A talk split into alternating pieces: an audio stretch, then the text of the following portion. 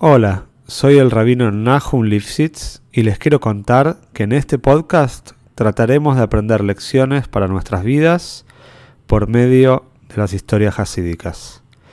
Sabemos que uno de los pilares en nuestro servicio a Shem es trabajar con nuestras cualidades y nuestra naturaleza. Los invito a este viaje maravilloso por el alma humana. Si querés apoyar este podcast, te pido que lo difundas entre tus conocidos y si querés dedicar una historia, podés entrar en contacto conmigo por medio del mail que figura en la descripción. Te deseo que disfrutes la historia y puedas encontrar una gran enseñanza. Esta historia es para Broje y Atzloje de la familia Morgenstern. Esta historia que vamos a contar hoy nos demuestra la importancia de hacer mitzvot, de seguir difundiendo el judaísmo en todos lados y por doquier, y cómo un simple acto que a veces nosotros pensamos insignificante puede cambiar la vida de otra persona. La historia es la siguiente. Mi nombre es Meir Zeiler. Mi negocio es fabricar y vender tela de terciopelo. Vivo en Kriyat Malachi, en el sur de Israel, y viajo extensamente por todo el mundo para ferias comerciales y exposiciones para promocionar nuestros productos. Durante 25 años realicé viajes de negocios o exposiciones fuera de Israel solamente después de consultar con el Rebbe de Lubavitch y Baruch Hashem, gracias a Dios, he experimentado un gran éxito en todos estos viajes. Durante los vuelos y las exposiciones hay mucho tiempo libre y lo aprovecho para la campaña de Tfilim del Rebbe. Esta campaña que comenzó durante la Guerra de los Seis Días en el año 1967. Cuando, cuando preparo las exposiciones, siempre arreglo una pequeña cabina para mí mismo, un stand, a la que puedo invitar a los Yehudim a ponerse tfilim cómodamente, y tomar bebidas si así lo desean. He mantenido esta costumbre a lo largo de todos los años y en esto también he tenido mucho éxito. En general, los Yehudim me ven como un hombre de negocios importante y cuando me conocen personalmente y se dan cuenta de que estoy muy orgulloso de mi judaísmo, que tengo una barba larga y que uso una kippah, generalmente siempre se quedan muy impresionados. Siempre he sentido que de esta manera puedo agregar algo de santidad, de Kedushá, al mundo. A finales de 1994, unos meses después del Yom Ilulo del Rebbe, del Istalkus del Rebbe Lubavitch, nos enteramos de una exposición textil internacional que se celebraría en Bruselas, en Bélgica.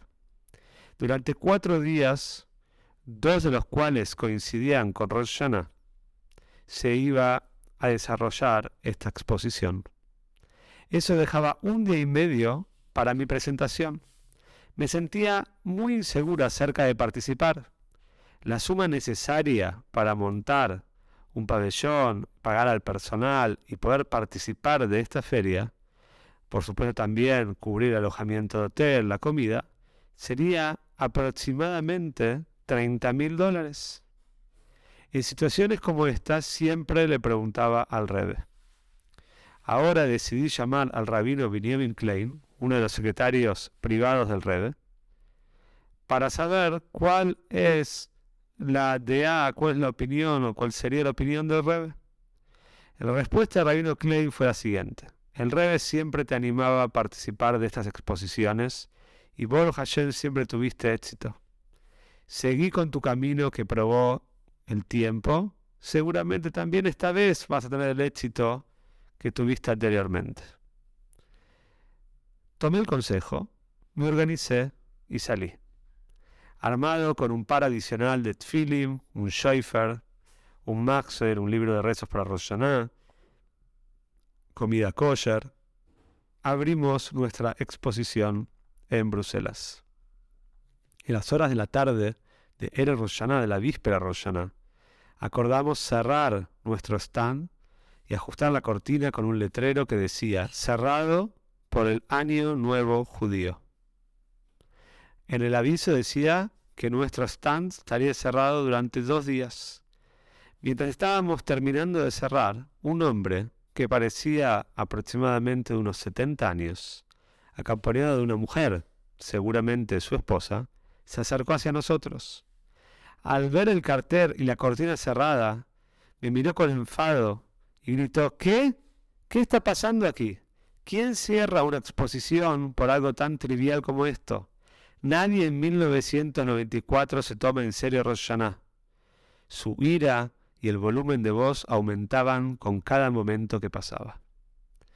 Salí de adentro del stand cuando escuché todo el ruido, me presenté como el responsable, el dueño del lugar, y le pregunté cómo podía ayudarlo. Apenas terminé la frase, estalló contra mí en un Yiddish bien claro. ¿Quién en la tierra te nombró para cerrar una exposición por alguna festividad judía insignificante? ¿Quién cree en esta locura en el mundo de los años 90? ¿Días de juicio?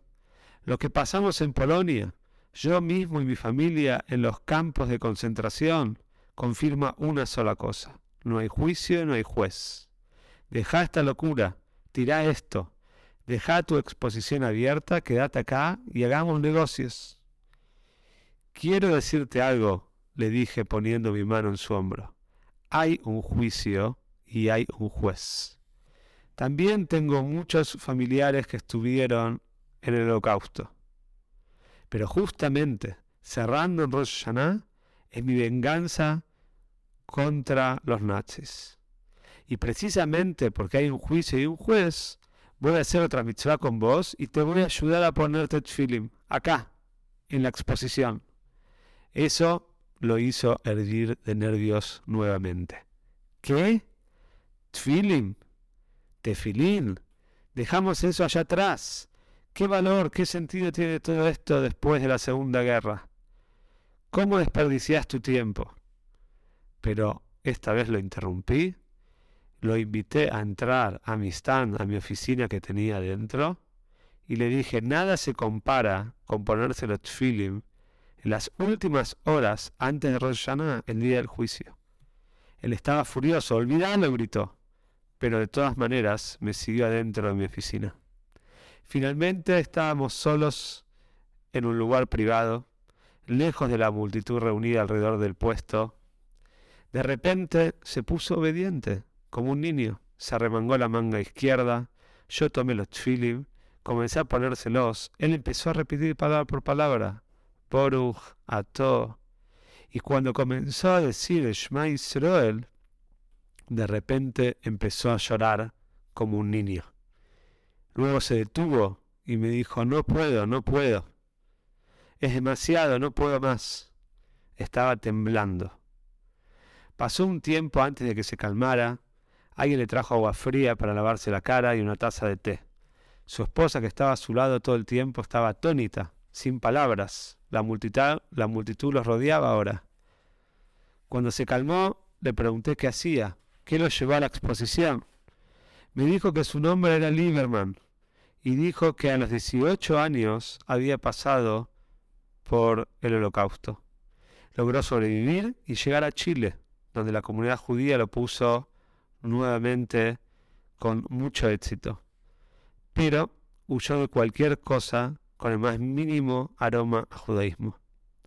Durante 55 años he evitado todo esto, dijo.